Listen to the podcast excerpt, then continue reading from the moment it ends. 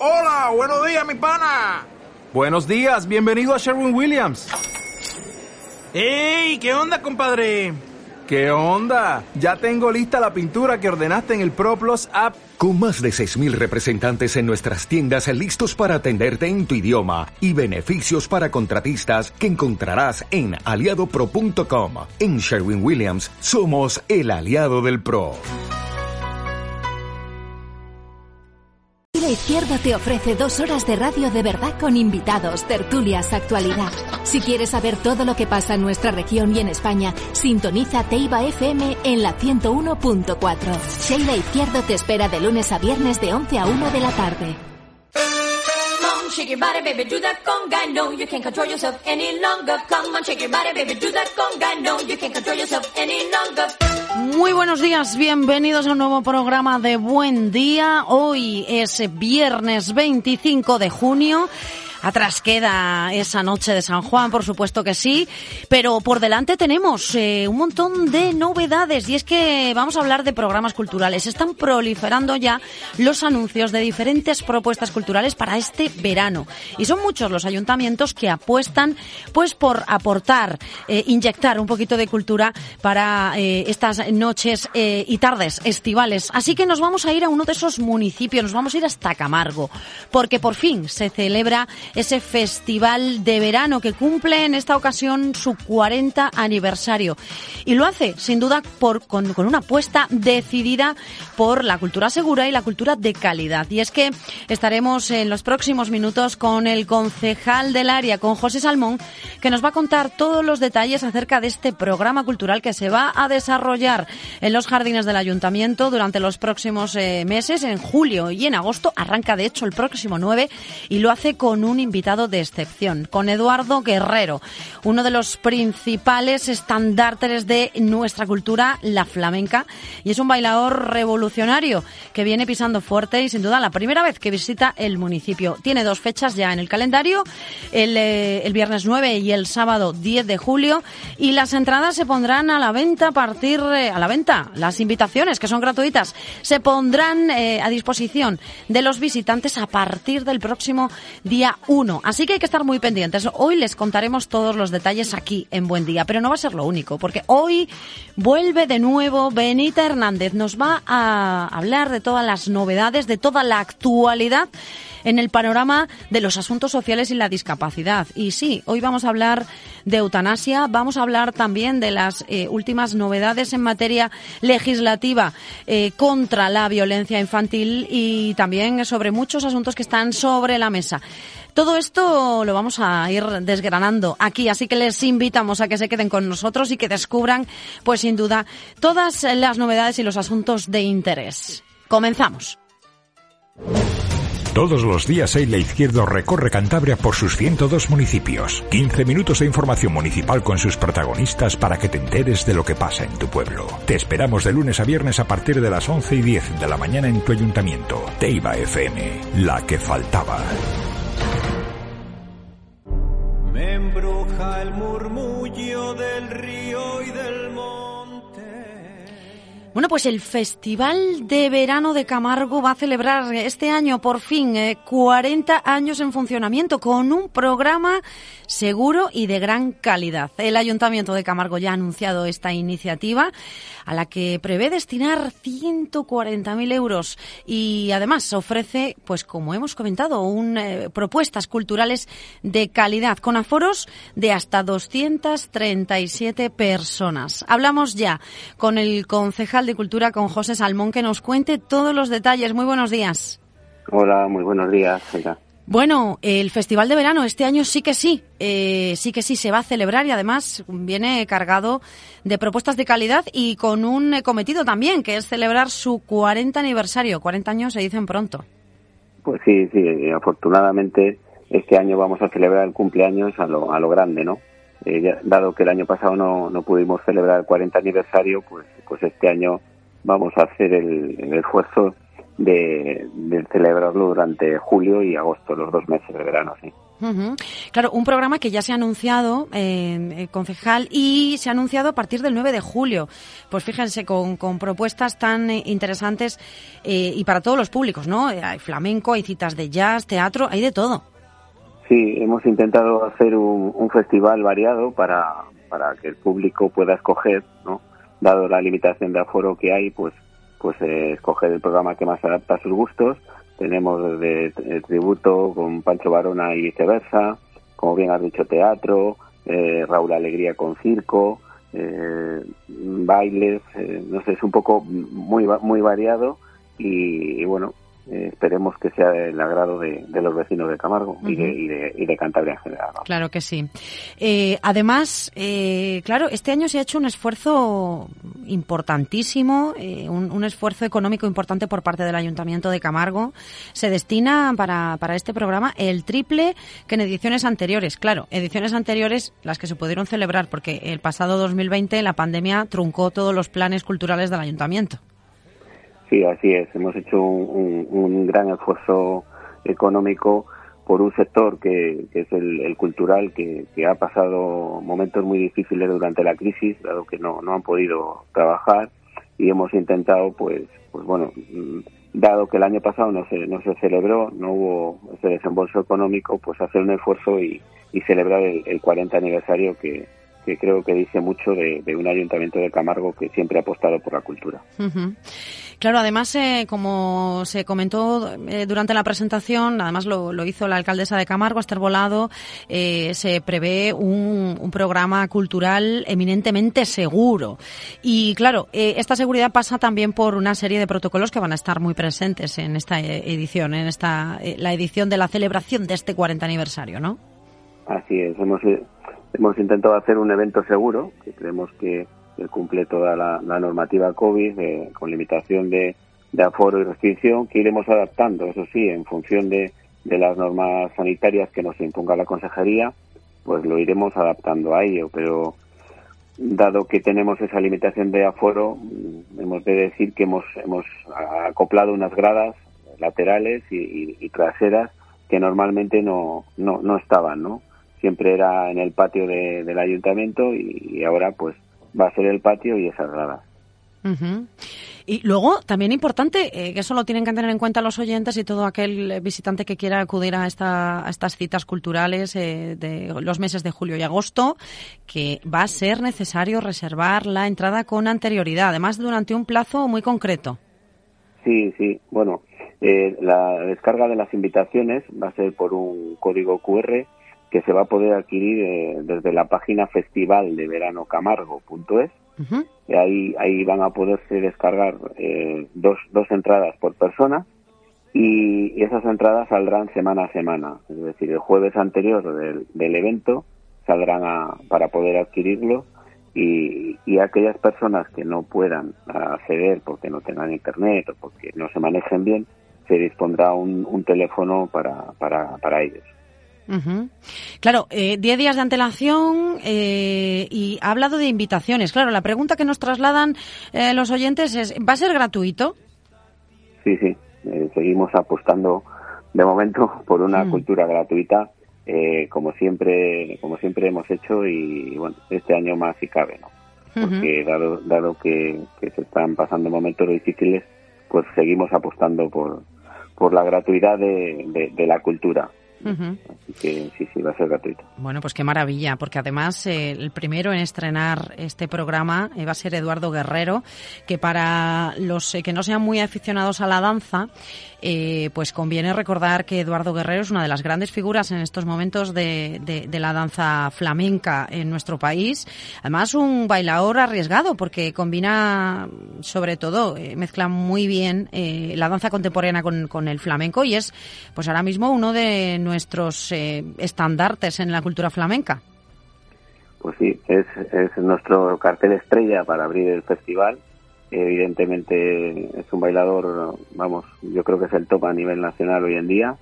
Y de hecho viene, viene de actuar el día 7 en el Teatro Arriaga Bilbao y viene de- directo a, Camargo. Eh, por eso además hemos hecho el esfuerzo de, dado que va a tener mucha demanda, que el poder poderlo disfrutar dos días, ¿no? Para aquellas personas que no puedan verlo un día, poderlo poderlo ver el siguiente, ¿no? Además, yo no recuerdo si Eduardo Guerrero ha estado últimamente, desde luego que no, en los últimos años, por aquí, por Cantabria, en Camargo, que supongo que sea la primera vez. Sí, sí, en Camargo es la primera vez. Sí que ha estado alguna vez en el puerto eh, bailando, pero lo que es ni en el Palacio Festivales ni en, ni en el Ayuntamiento de Camargo, que yo sepa, eh, ha estado. Es la, sería su primera vez, sí.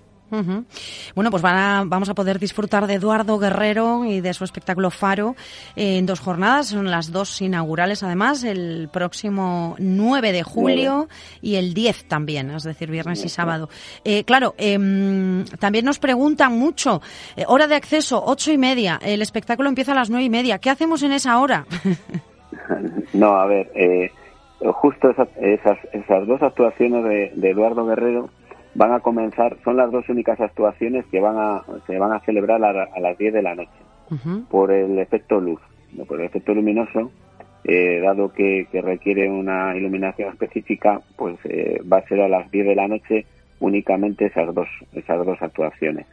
Entonces eh, se podrá acceder desde las 9 y bueno, pues iremos, iremos poniendo vídeos de, de las actuaciones de, de las actuaciones de la semana anterior concretamente eh, el primer día pues igual no tendremos cargados esos, vídeos pero a medida que avance el festival pues podremos ir esa gente que se vaya acomodando disfrutando de lo que ha ocurrido la semana anterior. Ah, qué bueno.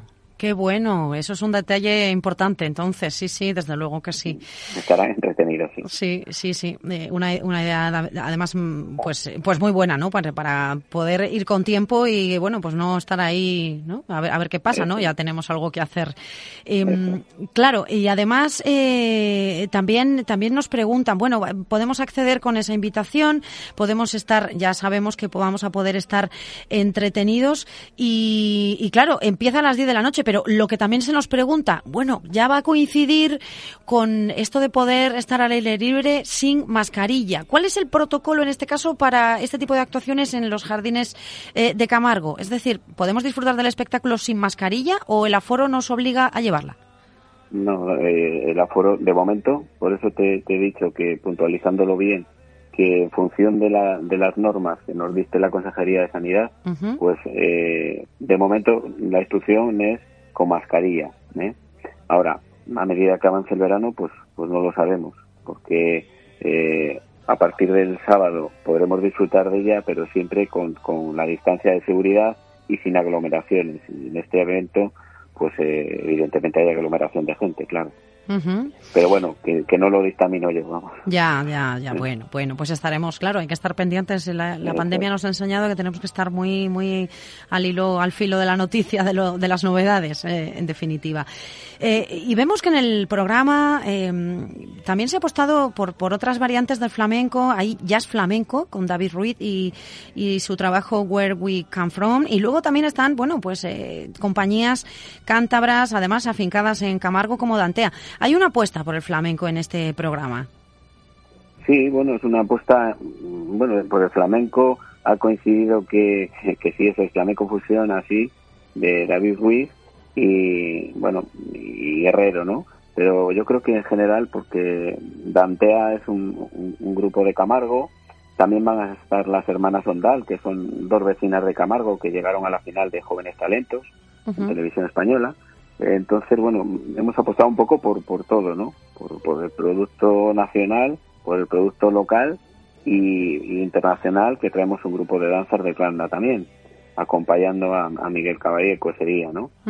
Creo que es una apuesta variada y, bueno, no sé, esperemos que sea del agrado, como bien te he dicho antes. Eh, José, da la sensación, eh, con toda la pandemia que llevamos ¿no? y con las propuestas y programas culturales que se han adoptado en diversos puntos de Cantabria, incluso por el gobierno de Cantabria, eh, en la pasada edición de la Cultura Contraataca, da la sensación que hay una mayor sensibilidad por bueno acoger en estos programas a compañías cántabras. Claro, la gran pregunta es si, si esto eh, también lo ha provocado en cierto modo la pandemia, pero la gran pregunta es si esta sensibilidad ha venido para quedarse. Bueno, yo creo que, que en Cantabria tenemos grandes profesionales y grandes compañías, no, no, les merecen al, al, resto de España. Y mm, creo que Camargo siempre ha contado con, con, alguna de ellas. Eh, de hecho, hacemos el otoño de teatro, que, que, son muchísimas fechas, y siempre apostamos por, por esas compañías. ¿eh? O sea, nos gusta nos gustan las compañías que hay en Cantabria, apostamos por ellas y también por lo nacional, ¿no? Pero pero creo que es una apuesta que venimos haciendo desde, desde la Concejalía de Cultura eh, por, las compañías cántabras, así es.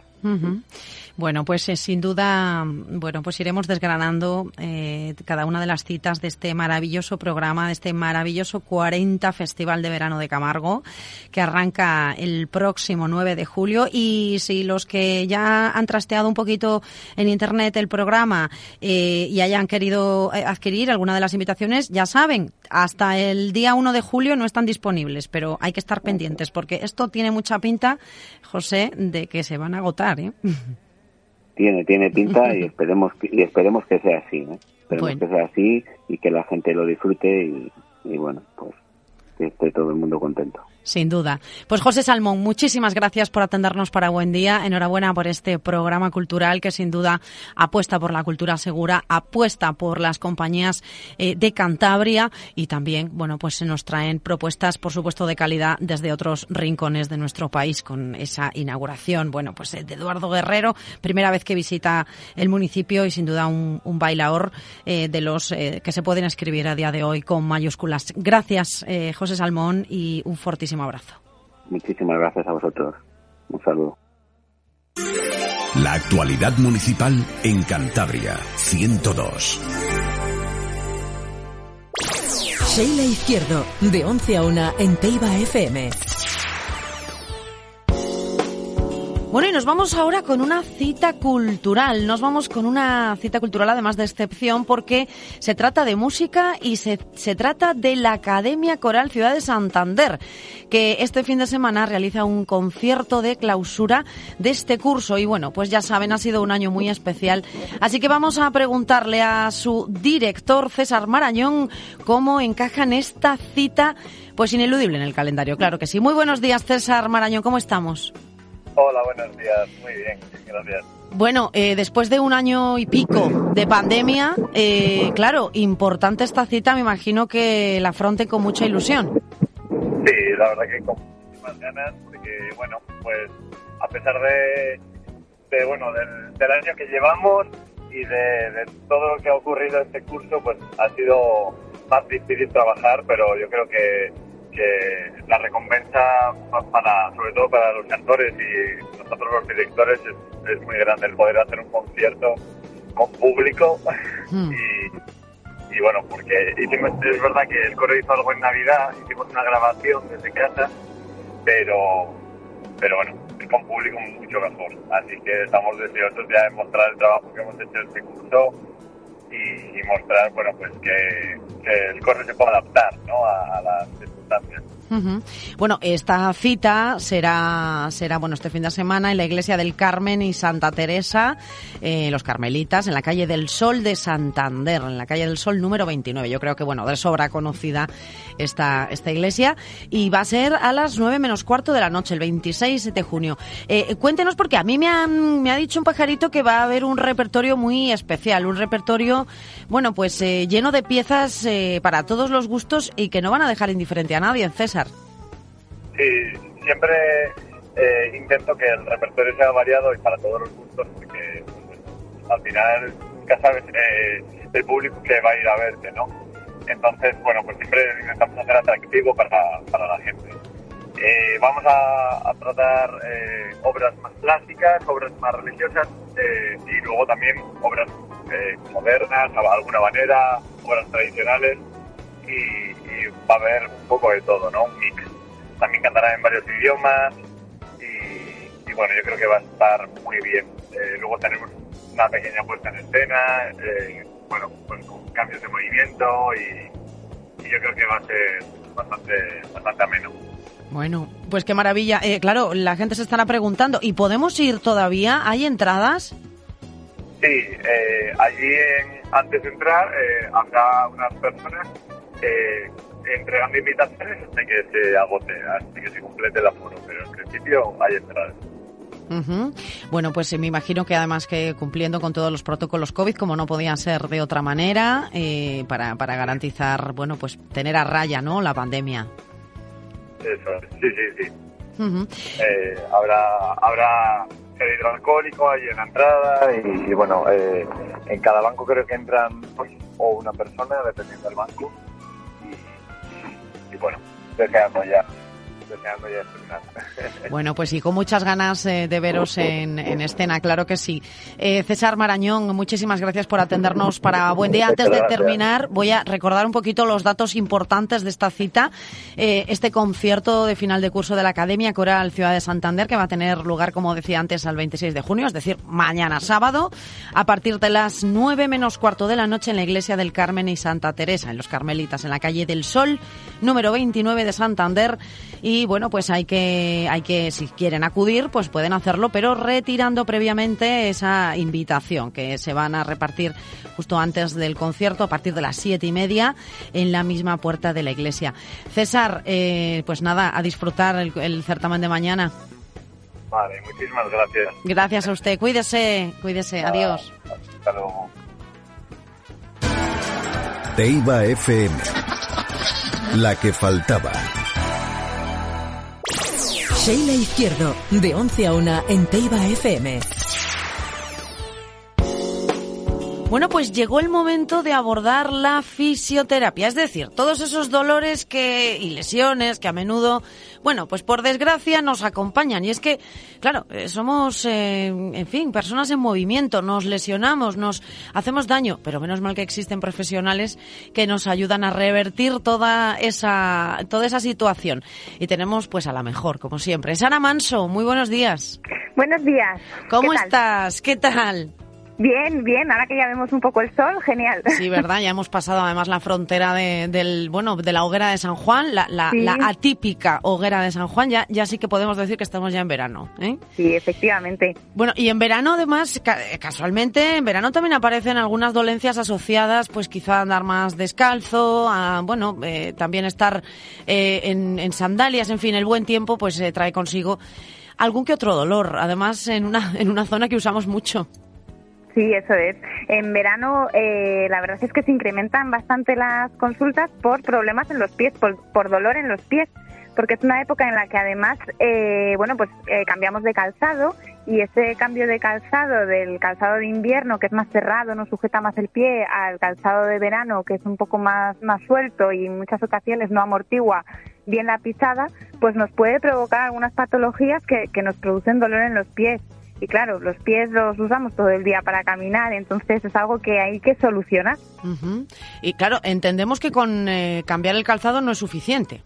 Es decir, Claro, a ver, eso es. eh, mucho, mucho está relacionado con el uso de chanclas, con el mal uso de las chanclas. Las chanclas al final eh, es un calzado pensado eh, para su uso más higiénico que otra cosa. Es decir, tú vas a entrar en una piscina o en una ducha o- y te pones las chanclas para que te para que te aíslen del suelo. Pero es verdad que hay mucha gente que en verano abusa de este calzado y a lo mejor pues se van a dar un paseo con chanclas. La chancla no te sujeta el pie, tienes que estar constantemente haciendo fuerza con los dedos, poniéndolos como un poco en garra para mantenerla en su sitio y además suelen ser muy planitas, muy finitas y no nos amortigua nada. Entonces, a las chanclas echamos mm, parte de la culpa de, de los problemas de pie.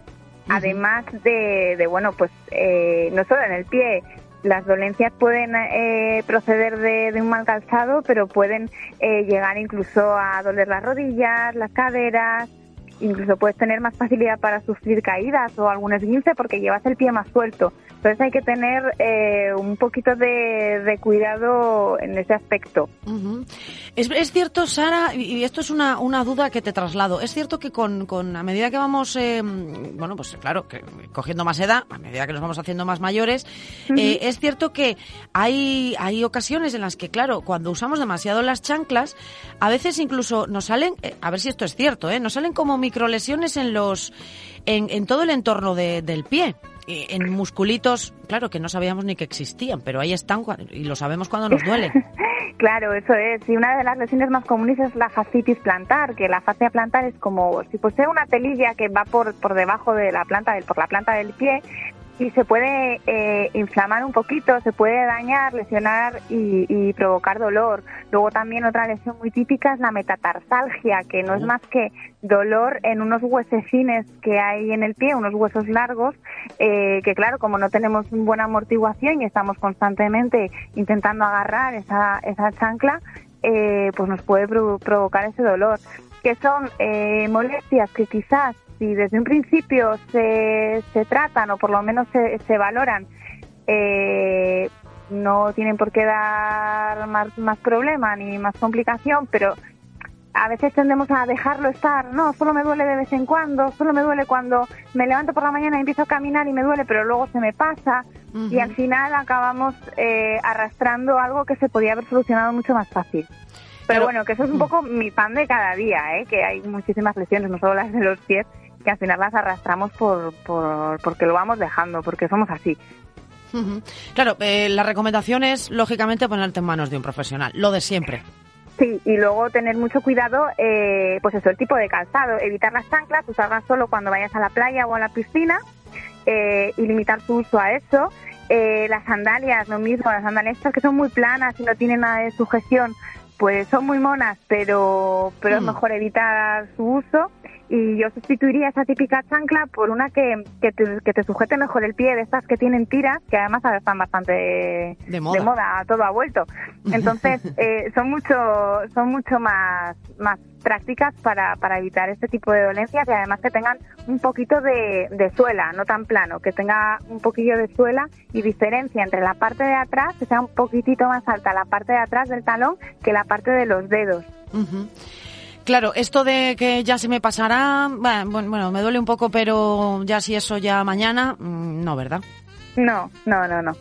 Mejor mirarlo porque hay veces que sí, que bueno, que que no, en realidad no hay que darle importancia, pero ya te lo dirá eh, tu fisioterapeuta o tu médico cuando te veas, si realmente es algo sin importancia o, o es algo que, oye, que hay que tratar y a lo mejor eh, si lo cogemos a tiempo, pues seguramente tardemos mucho menos en resolverlo que, que, si tardamos un poquito más. Y estar todo el verano fastidiado por haberte hecho un mal uso del calzado y, y haberte hecho, pues eso, una fascitis plantar o cualquier otra historia, fastidiarte un verano por eso, pudiendo solucionarlo rápido, pues ya, pues mucho Pues está claro. Yo creo que mm, lo, lo, lo, tenemos claro, Sara, y desde luego lo tendremos muy en cuenta de cara a, a, eso, a esta temporada de verano que acaba de iniciarse, como decíamos.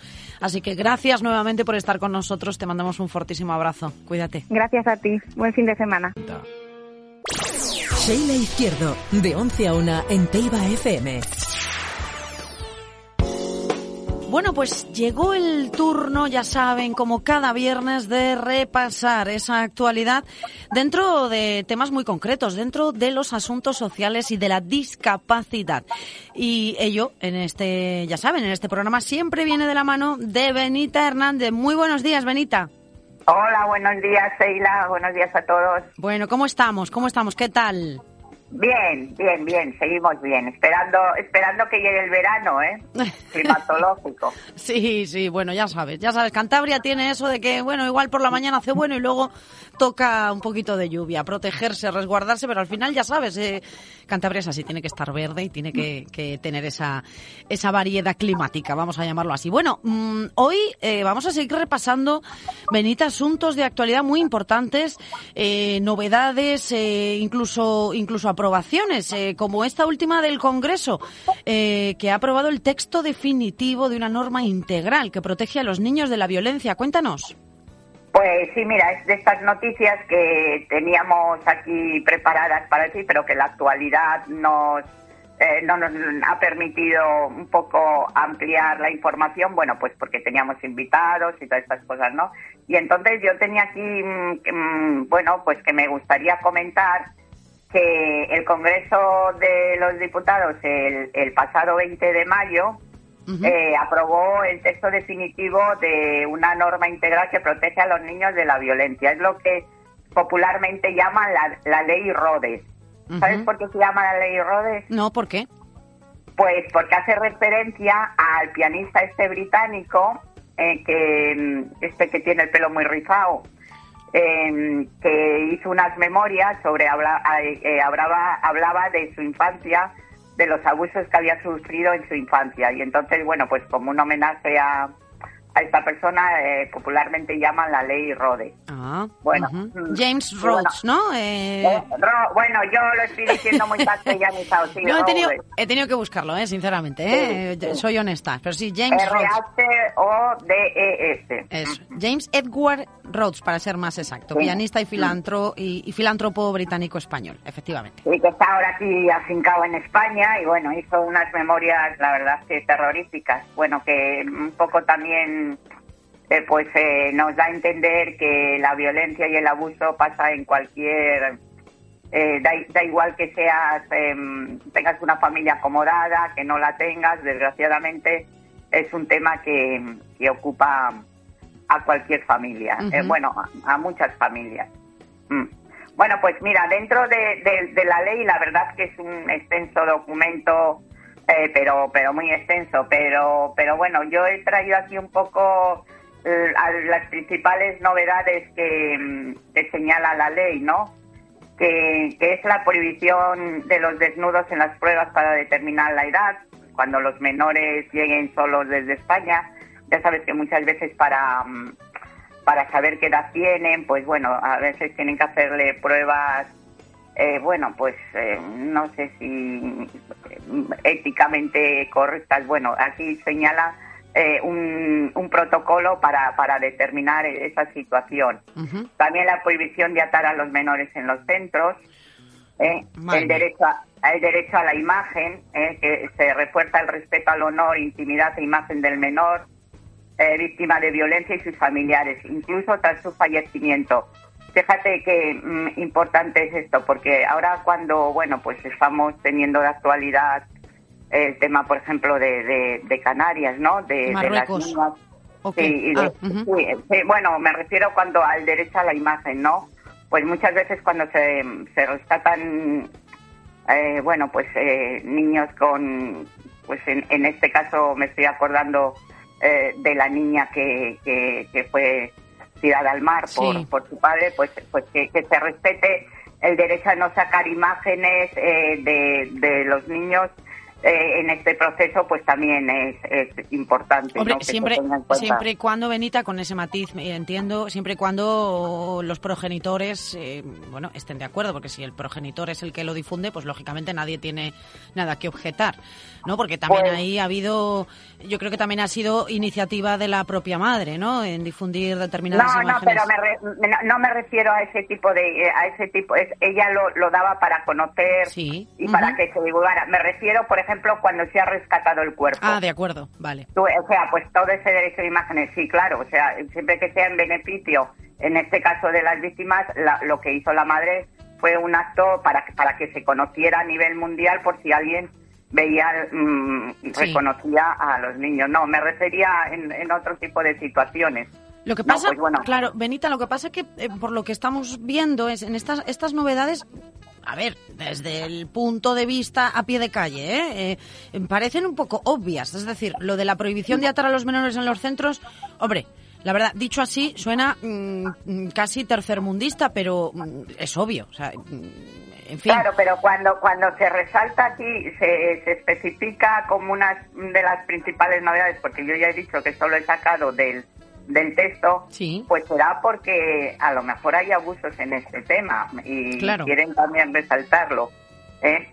Mm. Y bueno, con respecto a lo del derecho a la imagen, fíjate que, que yo tenía aquí apuntado que este cambio se produjo a raíz de casos como el de el del pequeño el pequeño Gabriel, ¿te acuerdas? Sí. Quien, quien la madre denunció mm, trato cruel e inhumano desde la muerte de su hijo a raíz de publicaciones en redes sociales y portales de internet. Sí, recuerdo O bueno, además que la madre no. hizo una rueda de prensa, la pobre, después de todo lo que había eh, pasado después de haberse esclarecido el crimen y quién era eh, la, la culpable, la autora.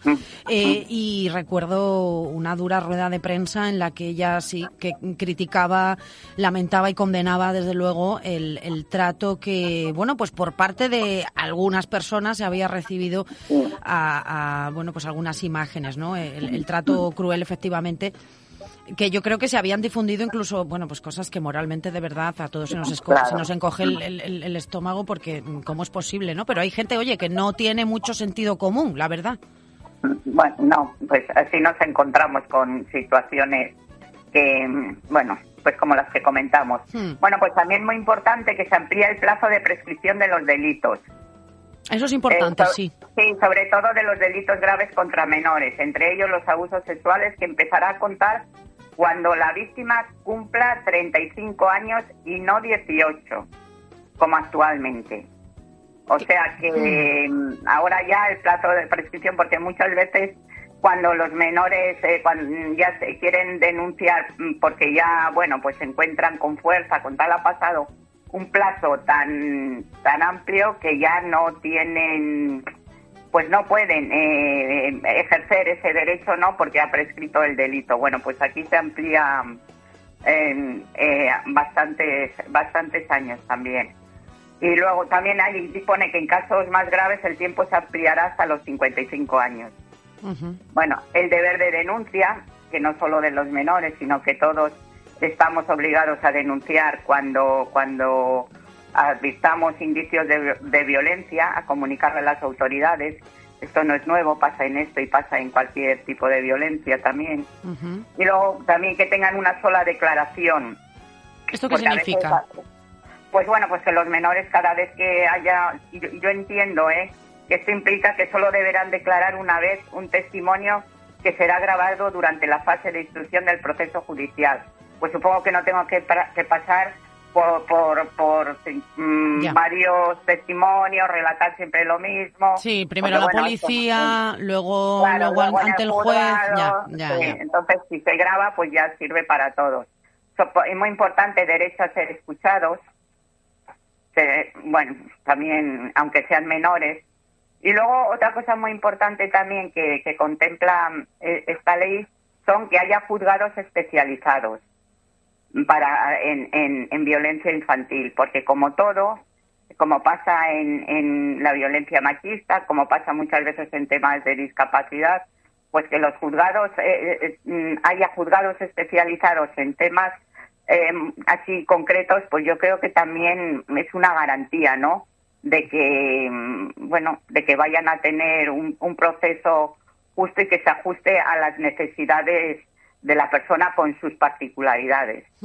Claro, eh, eh, por lo que estamos viendo, efectivamente son modificaciones a nivel global, es decir, no solo afectan al, a- al tratamiento de este tipo de violencias de manera directa sobre el menor, sino también a todos los estamentos eh, implicados. Y también entendemos que una vez recogido en el texto sea necesario hacer algún tipo de modificaciones o refuerzos por parte, pues como estamos viendo en este punto, de los juzgados, ¿no? Eh, Juzgados especializados, pues sí, quizá conviene reforzar este tipo bueno, pues eh, de estamentos para, para poder dar una, una, un servicio de calidad. Eh, al final, Claro, como, claro, hay, Hmm. claro, como hay juzgados, eh, con- por ejemplo, actualmente hay juzgados especializados en violencia de género, ¿no? Que cuando eh, hablábamos de ello hace años, hace 20 años o así, bueno, pues eran de alguna manera un tema bastante genérico, ¿eh? Y luego, pues, eh, pues bueno, muchas veces la garantía del proceso se veía limitada pues a lo mejor por, por bueno pues por esos conocimientos o por falta de conocimiento en temas hoy día ya tenemos eh, juzgados especializados en, en, en violencia de género que eso ayuda mucho también a bueno pues a, a- que sea un un, un- proceso justo no Eh, ampliando el, el sentido de la palabra juicio, ¿no? Yo creo que sí, que está bien. Toda la especialización está bien, ¿eh? Luego hay un apartado que, mm, bueno, eh, responde quizá a un término técnico relativamente nuevo, pero que con el que ya nos estamos familiarizando. Y me gustaría detenerme aquí, Benita, para que nos explicaras. La prohibición del síndrome de alienación parental. Sí, bueno, yo voy, a leer un poco lo que lo que pone, eh, lo que he sacado de con respecto a este punto. La ley establece que los poderes públicos tomarán las medidas necesarias para impedir que puedan ser tomados en consideración planteamientos teóricos o criterios sin aval científico que presuman interferencia o manipulación adulta. Es lo que llamamos el síndrome de alienación parental en el cual se entiende que un progenitor normalmente, mm, eh, bueno, así pone la madre. La madre o el padre, cuidado. Eh, así pone, pero puede ser la madre o el padre, claro, mm. claro, claro. Interfieren los hijos en contra del otro progenitor al que los niños acaban rechazando. Pues fíjate que de actualidad está esto, ¿verdad? Sí, sí, sí. Hemos oído mucho en, en, los medios de comunicación hablar del síndrome de, alineación parental. Pues sí, pues bueno, mm, es de cajón claro que no, no, no se debe manipular no y, debe estar prohibido también. De hecho, no está reconocido, Benita, como síndrome por parte de la Organización Mundial de la Salud. Y, como nos has eh, comentado, y las asociaciones feministas reclaman su prohibición, la, la prohibición de, este síndrome. Sí, sí, sí. Y a través de, de asociaciones feministas yo creo que hemos oído hablar mucho de, de, este, de este síndrome, ¿no? Que además tiene nombre esta situación. ¿eh? Bueno, la violencia machista, mm, también la norma modifica la ley de violencia de género para que también se reconozca la violencia que con el objetivo de causar perjuicio o daño a las mujeres se ejerza sobre familiares o allegados menores de edad, algo que se conoce como la violencia vicaria. También hemos oído mucho hablar estos días de la violencia vicaria. Bueno, pues sí. Esa violencia que se ejerce, dicho de otro modo, sobre el entorno de la víctima mm. directa. Eh, mm. Incluso esa violencia que se puede llegar a ejercer en muchos casos sobre los hijos, que también estamos viendo, por desgracia, casos eh, muy sonados, sí, muy sonados en, los medios de comunicación. Hablábamos antes del pequeño Gabriel, eh, hablábamos antes también de las eh, dos niñas desaparecidas, una de ellas hallada sin vida en Canarias. En fin, por desgracia, tenemos que seguir hablando de esto porque está a la orden del día. Por desgracia, sigue sucediendo, Benita. Sí, pues sí, pues sí, pues sí. Y bueno, luego mm, ya un poco para, para abreviar, educación afectivo-sexual y sus protocolos. también alude a los menores tutelados por la administración y mm, nuevos delitos también que se castigará quienes promuevan a través de Internet el suicidio, autolesión o trastornos alimenticios entre menores o la comisión de delitos de naturaleza sexual contra menores. Bueno, estos llamados nuevos delitos, que ya no son tan nuevos, pero sí que es verdad que con respecto a, leyes anteriores, pues bueno, esto que quede reflejado en la ley, porque las redes y todo eso, bueno, no no no es una no es algo con lo que decimos que es nuevo, pero pero sí eh, empieza a tener vigencia ya en papel escrito en, en la legislación.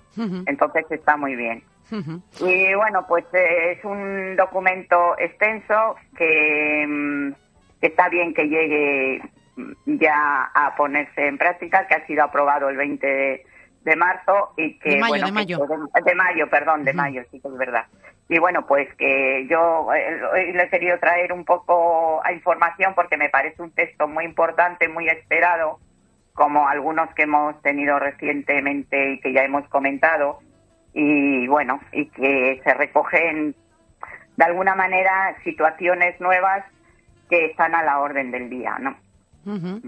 Luego hay un apunte, em, un poco al final del resumen que, hemos, eh, que nos has traído hoy, Benita, también importante de, recordar o de poner de manifiesto y es que bueno pues sí exacto háblanos de la porofobia porque eh, además de la aprobación de la ley de protección de la infancia y la adolescencia también ha salido adelante algo relativo a la aporofobia sí que es una palabra que yo desconocía ¿eh? me he tenido que ir a ver qué era lo que significaba y es, eh, es el delito de odio que se, reco- que se recoge en el Código Penal.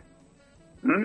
Eh, y esto también lo, lo viene contemplado en la ley Rodes, que bueno, también es, algo con lo que nos encontramos muchas veces y, no, no, no le damos a lo mejor esa importancia, pero, pero bueno, que venga recogido en, en legislación ya da importancia de lo grave que es este tema. La porofobia, que va- de la porofobia. que vamos a explicar, la porofobia es ese miedo eh, o odio, mejor dicho. Es Sí, el odio, a, odio. a- a las eh, personas eh, pobres, eh, personas, indigentes, sin recursos, en definitiva. Exacto. Bueno, pues a las que eh, no tienen una manera de, bueno, pues de sobrevivir, ¿no? Y tienen que vivir en la, eh, en la más absoluta pobreza. De ahí viene el término aporofobia.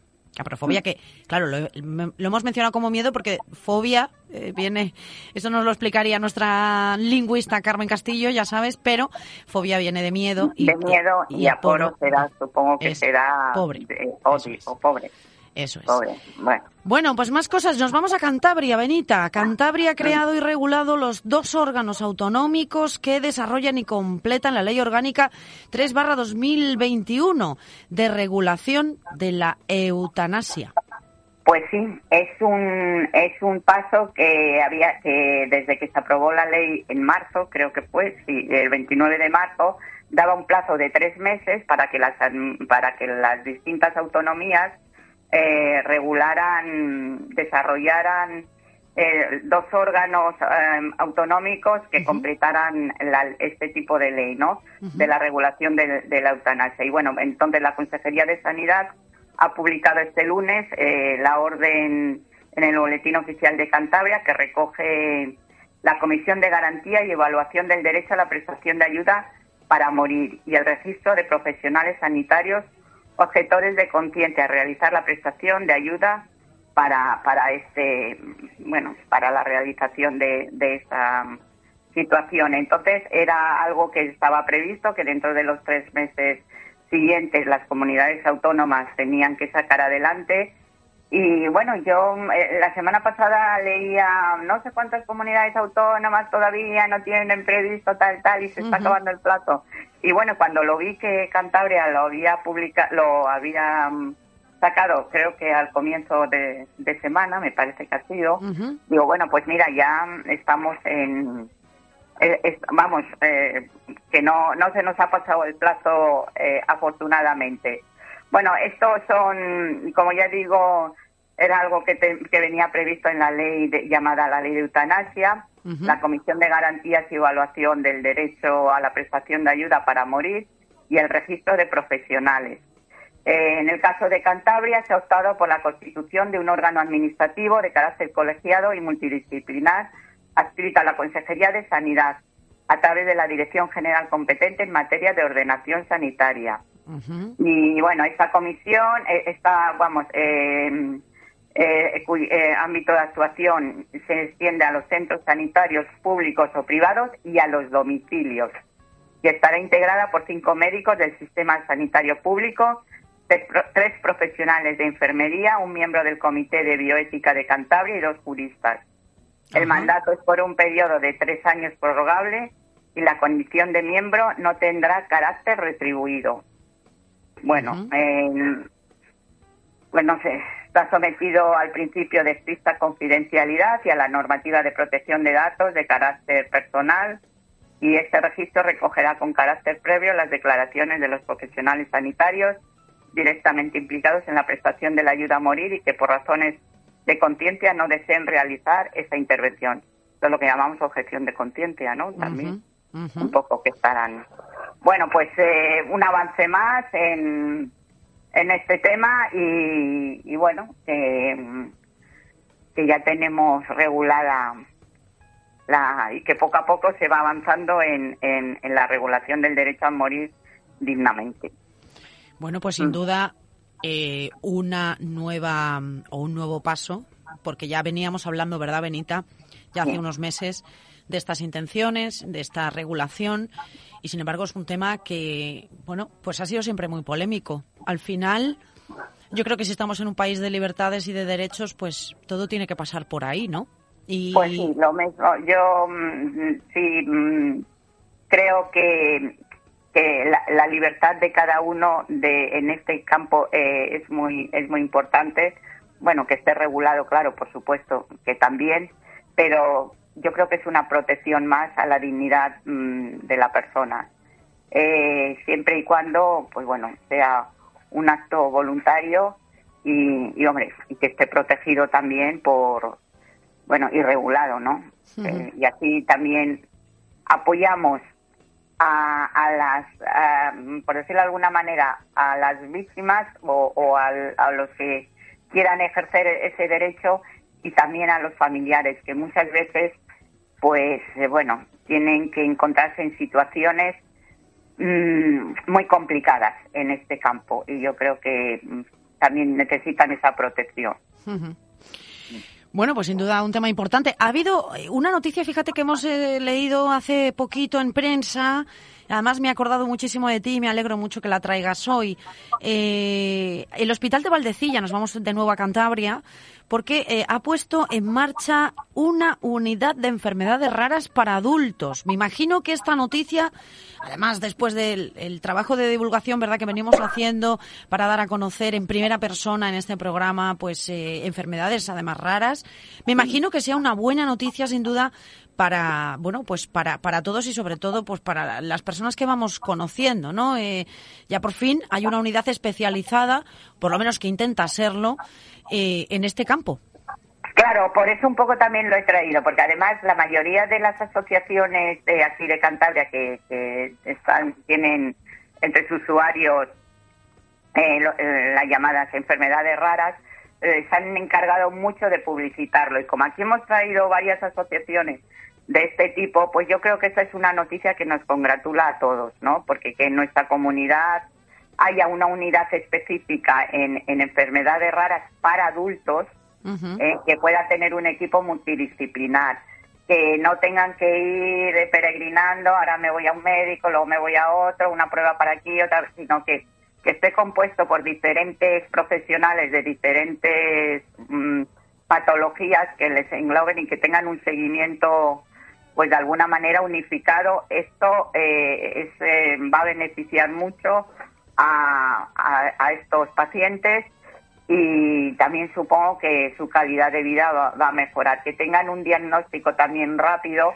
porque como ya nos han comentado muchos de nuestros de nuestros participantes en, en este espacio, el peregrinaje que tienen que hacer hasta que por fin dan con, con el diagnóstico, pues pues es un poco es un poco duro. Entonces esperamos que con este servicio, pues la unidad de enfermedades raras, eh, que como dice, ofrecerá una consulta especializada, llevará a cabo estudios genéticos y asesoramiento para pacientes y sus familiares y coordinará sesiones clínicas con diferentes especialistas para analizar los casos más complejos. Bueno, esta es alguna de las de las particularidades que va a tener la unidad.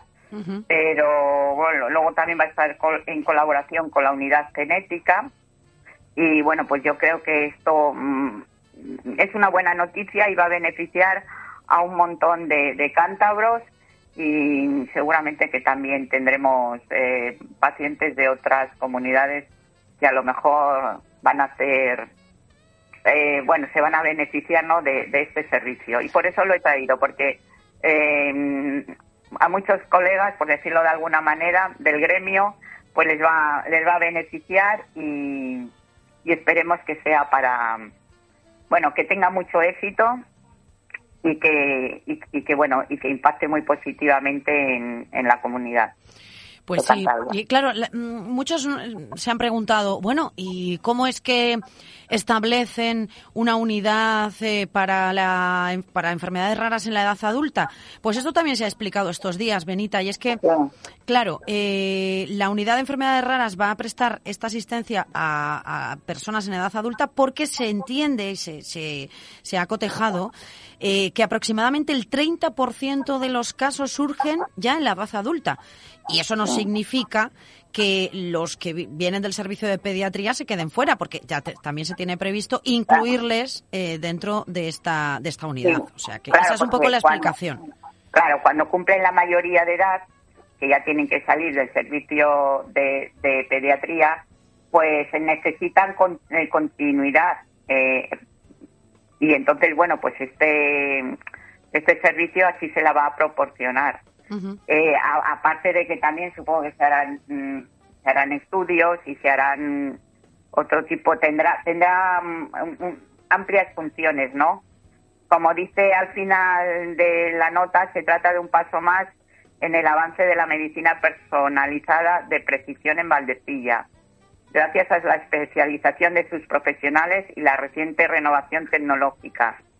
Y bueno, aquí habla mucho de, de- Fíjate que yo había oído mucho hablar a- al, al doctor Lamuño, ahora no sé por dónde lo tenía yo escrito, porque eh, a los compañeros les he oído mucho hablar de, de este señor y que debe ser un especialista eh, muy bueno en este campo. Digo, debe ser porque yo no lo conozco, pero he oído hablar de él a través de los compañeros y creo que él va a ser el encargado de, de llevar adelante esta, esta especialidad o esta unidad. Con lo cual, creo, ¿eh? es que ahora no, no Bueno, me acuerdo si lo tenía apuntado, pero bueno, yo sé que habla de, que me ha llamado la atención porque yo le conozco de oídas, pero digo, mira, pues, pues aquí está plasmado también su trabajo, ¿no? Y su dedicación. Ujú.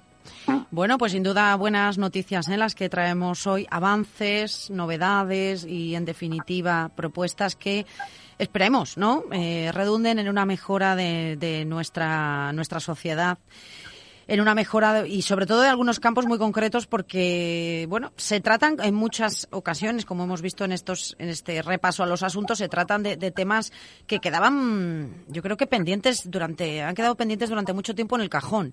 Y bueno pues ya sabemos que todo esto va lento que pero no no vamos a ver siempre lo malo. Son cosas pero positivas. vamos a, vamos a quedarnos con lo positivo que se vaya que se va avanzando. Y bueno eh, siempre que todos queremos que las cosas vayan más deprisa pero bueno Bueno. pues eh, estamos contentos de que aunque sea lento pero se van vamos llegando a ello no Pues sí, Benita. Pues eh, bueno, pues un repaso muy completo, la verdad, el de hoy. La actualidad eh, nos ha traído todos estos eh, temas, nos ha obligado a, a repasarles, por supuesto, y agradecerte de nuevo eh, tu paso por este programa. Para nosotros siempre es un placer. Y ya sabes que, bueno, pues encantados de tener esta sección semanal dedicada exclusivamente a los asuntos sociales y la discapacidad. Pues muchas gracias eh, a ti muchas gracias a, a la cadena por permitírnoslo y bueno y adelante siempre Claro que sí. Pasa feliz fin de semana, Benita, cuídate. igualmente chao 101.4 Teiba FM. Sheila Izquierdo de 11 a 1 en Teiba FM.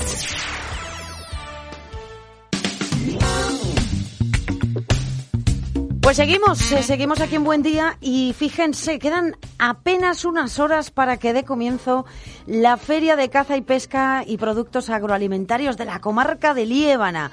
Una iniciativa sin duda enfocada a dinamizar y a poner en valor eh, el mundo de la caza y de la pesca y todos, eh, todos los, eh, las personas implicadas en, en esta tradición y que además, bueno, pues va a dar mucho que hablar porque fíjense, va a contar como invitado de excepción a Bertín Osborne, Miguel Ángel Revilla, en fin. Eh, ya queda ya muy poquito y queremos saber, bueno, pues cómo están viviendo estas horas previas eh, desde la Comisión de Fiestas Santos. Muy buenos días. Hola, ¿qué tal? Buenos días. Bueno, un placer volverle a saludar y volver a hablar de esta feria, que ya quedan escasas horas. Me imagino que estén nerviosos y ya con muchas ganas, ¿no?, de dar comienzo a, estos, eh, a estas casi tres jornadas de programación. Nada, el placer es nuestro. Estamos atacados. Así que, pero bueno, es lo que nos toca, ¿eh? Ahora. Bueno, es lo que os toca. Hoy empiezan estas, eh, esta feria, la décima edición, casi nada, y Ya. comienza esta misma tarde a las siete y media con una conferencia y luego el concurso nacional de fotografía. Dos citas, bueno, que son un poco el preámbulo de lo que está por venir. Pues sí, así es. Ya está todo preparado. Esta tarde es el fallo a las 8 y a las siete y media la conferencia, donde donde trataremos temas importantes que afectan mucho a la comarca, como, como es el lobo entre, entre ellos. Y, y todo lo demás, pues nada, ya están montando lo que es los stands. Eh, mucha alegría de ver a gente que, que el año pasado no, no pudimos vernos. Y bueno, pues nada, lo que dices tú, nervios y mucho follón, pero lo que nos toca para, para sacar adelante esto. Claro que sí. Eh, bueno, una iniciativa en la que colabora el Gobierno de Cantabria, el Grupo de Acción Local de Líbana, el ayu- los ayuntamientos de la comarca de Líbana y que organiza la Sociedad de Caza y Pesca Picos de Europa de Líbana. Y es que, claro, van a ser dos jornadas. Hablábamos hace unos días y hablábamos de que, bueno, ya esta iniciativa ha traído mucha expectación. Tan es así que, eh, bueno, el sector de hostelería, sobre todo los alojamientos eh, turísticos de la zona, están, pues ya prácticamente cuelgan eh, plazas agotadas, ¿no? Pues sí, por lo que por lo que nos dicen, eh, yo creo que está prácticamente todo lleno. Siempre igual queda alguna plaza, pero pero joder, es que me llaman y no para feria de la caza, o sea, lo que nos comentan es que está todo lleno.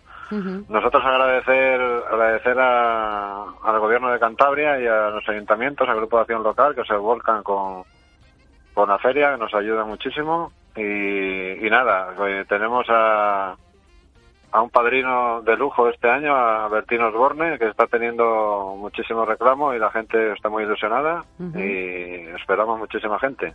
Y bueno, y dar las gracias al presidente que siempre, el presidente Revilla siempre que le hemos llamado ha estado con nosotros, Bueno. con nosotros y quiero agradecérselo. Bueno, pues eh, sin duda quedan por delante muchísimos actos. Eh, hay subas- una subasta de caza, cocina en Claro. directo, eh, ese concurso nacional de fotografía que decíamos, eh, Las- concentraciones. las exposiciones- Eso es. Las exposiciones de los perros que le gusta muchísimo a la gente ver, ¿sabes? Porque se hacen, al final, al final es caza natural, pues se hacen en el monte.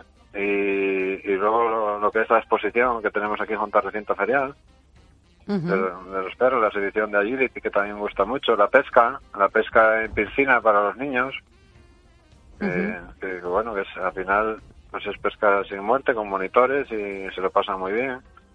Y los talleres los talleres que tenemos también de caza para, para los más pequeños. Sin duda es que cada media hora hay una actividad y bueno pues todo no va a dar tiempo a verlo pero pero por lo menos que sea variado y que la gente disfrute Claro que sí. Eh, claro, este es el programa, eh, el programa, digamos, de actividades que han diseñado y me gustaría preguntarle, oye, si se quiere, si le apetece mojarse, ¿eh? pero de todas las actividades que hay, ¿cuál es la que más ganas tiene de, de que se desarrolle, de que llegue? a ver para nosotros esto es como quién quiere más a papá o mamá para nosotros importantísimas que las hacemos todas con la misma ilusión pero me voy a mojar yo si tengo que destacar si tengo que destacar una tengo que destacar la subasta de caza La subasta de Vale. caza, anda. Sí, porque, porque la feria nació precisamente para aglutinar todos los permisos y todos los recursos cinegéticos que había en la comarca y ofertar una gran subasta. Ujú. Y, y bueno, pues, pues sí, sí, sí, sin duda es espectacular, genera muchísima ilusión, no, solo, no solamente a la gente de Líbana que, que viene a verlo, sino pues gente de toda España que viene a pujar. Y, y bueno, al final son recursos para, para las juntas vecinales, es un aprovechamiento de los recursos cinegéticos y, Y, es, y, es, y es muy espectacular y bueno, pues Con ganas, Pues entonces. Bueno, ade- además es este sábado a las cinco y media de la tarde y eh, en esa carpa habilitada en las proximidades del recinto ferial. Pues Santos, Sí. nada, eh, solo le queda disfrutar de lo que queda por delante y bueno, agradecerle una vez más su paso por este programa. Eh, ya nos contará qué tal todo, ¿eh? Vale, yo si me permites Sí. eh, invitar a todos estos oyentes que, que si alguno no lo conoce, que se den una vuelta, que seguro que van a disfrutar mucho. Y, mu- y muchas gracias a ti por darme la oportunidad de poder contarlo en tu programa. Claro, para eso estamos. Santos, cuídese mucho, un fortísimo abrazo. Igual, hasta luego. Bueno, hemos hablado con Santos y ahora hablamos con Alberto Besoy, el coordinador del eh, Valle Lebaniego y, en definitiva, también eh, implicado en esta iniciativa, esta feria de la caza y de la pesca que se desarrolla a partir de este mismo viernes, esta misma tarde, a partir de unas, eh, dentro de unas horitas. Alberto Besoy, muy buenos días. Hola, muy buenos días. Bueno, ¿cómo calificaría esta iniciativa? La décima edición de esta Feria de la Caza y de la Pesca. Hemos estado descubriendo algunas de las actividades que engloba este programa y que va a contar con ese invitado de excepción, Bertín Osborne. ¿Cómo calificaría, cómo valoraría esta propuesta? Bueno, para nosotros es una oportunidad para el Valle y es eh, un- turísticamente es, es muy buena y a- atrae a, atrae a mucha gente. Nosotros eh, lo que colaboramos es con el torneo de, de la, de- con el torneo de, de fútbol, vamos, con el torneo que se va a hacer el 9, 10 y 11. Ujú. Eh, claro, eh, se trata de una iniciativa, como hemos estado eh, hablando estos días, ¿no? Que, que, bueno, pues fíjese, ya ha traído a muchísima gente. Eh, tan es así que lo comentábamos hace poquito, que toda la oferta hotelera, bueno, pues prácticamente está agotada. Una iniciativa que vuelve después de ese año de pandemia, o sea que es, muy esperada. Y le, claro, le hemos preguntado a Santos mm, que cuál es de la iniciativa que, mm, con la que se quedaría, de la que tiene más ganas. Yo ya le voy a trasladar la misma pregunta a usted, pero ya me imagino la respuesta cuando me ha hablado de ese torneo. Cuénteme. Claro, no, bueno, nosotros para nosotros todo el plan de sostenibilidad es muy importante. La caza, a ser también un deporte, ¿no? Pues es, es muy importante, está muy vinculada a la zona. Nosotros también con el fútbol, pues estamos intentando hacer una di- dinamización social, ¿no? Darnos a conocer y, sobre todo con el plan que está desarrollando ahora el Grupo de Acción Local de Sostenibilidad Turística, pues bueno, pues es un complemento importantísimo a lo que se va a celebrar este fin de semana y, y lo importante es volver a arrancar y volver a, a que la comarca, pues bueno, sea visitada y, y seamos otra vez una referencia, ¿no? A nivel de a nivel de España, te iba a decir, te iba a decir a Cantabria, pero bueno, ya a nivel de España. Sin duda que sí. Además, eh, se, se ve esa ilusión con la que están, bueno, pues eh, trabajando y viviendo estas últimas horas, porque comienza, recuerdo a los oyentes, esta misma tarde a las siete y media todo este programa de actividades. Alberto Besoy, nos quedamos sin tiempo, pero muchísimas gracias por atendernos para Buen Día. Que disfrute eh, usted y todo, todo su entorno, todo lo que engloba, eh, todo lo que hacen de esta iniciativa, que sin duda, bueno, pues vamos a poder tener oportunidad de hablar, pues ya el lunes, a ver cómo, cómo ha quedado todo. Alberto, cuídese mucho y un fortísimo abrazo. Muchas gracias a vosotros. Sheila Izquierdo, de 11 a 1 en Teiba FM. Come on, shake your body, baby, do that conga. No, you can't control yourself any longer. Come on, shake your body, baby, do that conga. No, you can't control yourself any longer. Amigos, pues hasta aquí llegó el programa de Buen Día de hoy en este en esta jornada de viernes 25 de junio. Ha sido como siempre un auténtico placer estar con todos ustedes, acompañarles eh, cada como cada mañana en sus quehaceres diarios y nada más por hacer un repaso un poquito a lo acontecido hoy. Hoy nos hemos eh, ido hasta Liébana para hablar de esa feria de caza y de la pesca que comienza, como hemos dicho, esta misma tarde a partir de las siete y media con una conferencia importante eh, a cargo de la Fundación Artemisán en el Centro de Estudios Lebaniegos. Y bueno, va a haber muchas más actividades a lo largo, a lo largo de todo este fin de semana. El sábado y el domingo se van a condensar buena parte de estos actos y la visita eh, muy esperada del cantante y presentador de televisión Bertín Osborne, acompañado, como no podía ser de otra manera, ya se imaginan, de Miguel Ángel Revilla. Pero va a haber eh, subastas, eh, cocinas en directo, talleres, entrega de premios del concurso nacional de fotografía, muchas actividades más a lo largo de todo este sábado y domingo y que van a servir sin duda de dinamizador a la zona de Liébana. También hoy hemos hablado de asuntos sociales y de discapacidad con Benita Hernández. Con ella hemos hablado pues eh, de esos asuntos eh, tan eh, polémicos, ¿no? Como viene siendo la eutanasia, pero y los avances que se han ido dando en este sentido por parte de la administración estatal. Y también nos hemos ido hasta Camargo para hablar de ese festival de verano que arranca el próximo 9 de julio con citas ineludibles en el panorama eh, de la escena de Cantabria, con esa visita eh, de Eduardo Guerrero, el bailaor y sin duda uno de los principales estandartes de la cultura flamenca en nuestro país, pues viene a inaugurar este programa que se va a desarrollar a lo largo de los meses de julio y de agosto. Y también, bueno, pues hemos estado con Sara Manso y con eh, hemos abordado diferentes asuntos. En definitiva, una mañana intensa, una mañana repleta de asuntos que contar y solo me queda desearles una feliz tarde, que se cuiden mucho, que mañana ya podemos estar sin mascarilla en la calle, pero a cuidarse. Hasta el lunes.